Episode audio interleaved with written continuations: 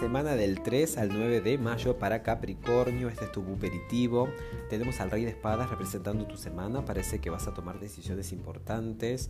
Vas a apelar al pragmatismo, a lo práctico, a la estrategia. Eh, tenés suficientes este, herramientas o información para tomar decisiones. Entonces, eso, eh, será importante que estés ahí con la mente fría y que pongas cada cosa en su lugar de forma estratégica.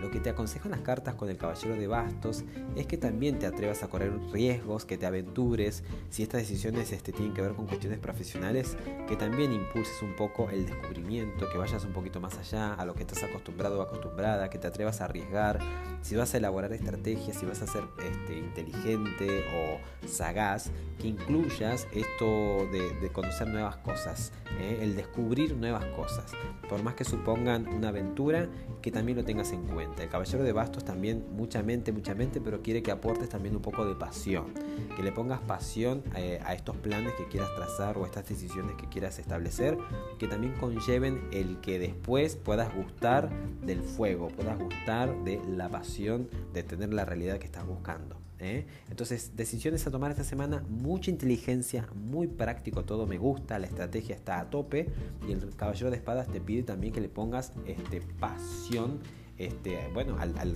a tu objetivo, al que buscas. Ok, bueno, espero que tengas excelentes días y hasta el próximo episodio. Chao, chao.